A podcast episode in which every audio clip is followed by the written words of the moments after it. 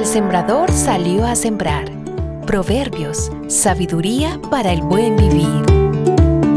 Como loco que dispara mortales flechas encendidas, tal es quien engaña a su amigo y dice, solo era una broma. Proverbios 26, 8 y 9. Ronda por las redes sociales un video donde se hace aquel ejercicio para generar confianza, donde una persona con los ojos vendados se deja caer hacia atrás y un compañero está ahí para sostenerle y así no dejarle caer al piso.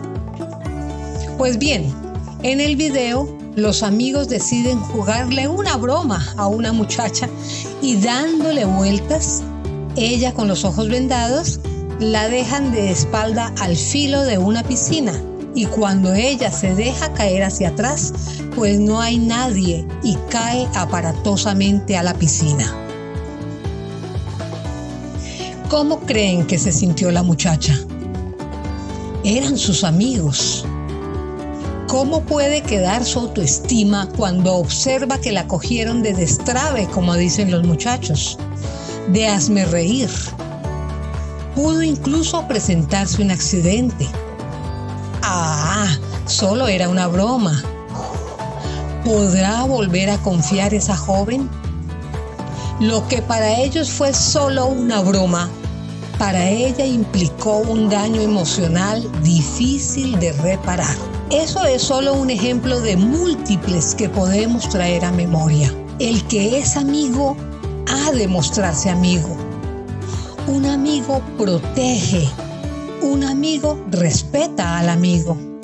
Ay, cuántas veces envolvemos en papel de broma ese veneno que llevamos por dentro que nos hace gozar del mal ajeno, del sufrimiento del otro. Frases como, ve, ¿cómo te has engordado? Esta pandemia está haciendo estragos. ¿Pero qué dije? No dije nada malo, solo dije la verdad. Créame, la gordita ya sabe que está gordita y seguramente está luchando con eso. ¿Era necesario el comentario? ¿Le ayudaba en algo? ¿No será que en el fondo lo que quería decir, ah, yo estoy en mejores condiciones que ella? Dice el versículo 24, el que odia disimula con sus labios, mas en su interior maquina engaño. Otros ejemplos. Eso es tu novia.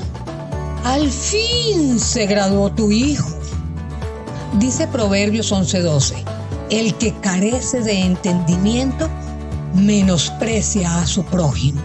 No es lo que dijo, es la intención, la maledicencia.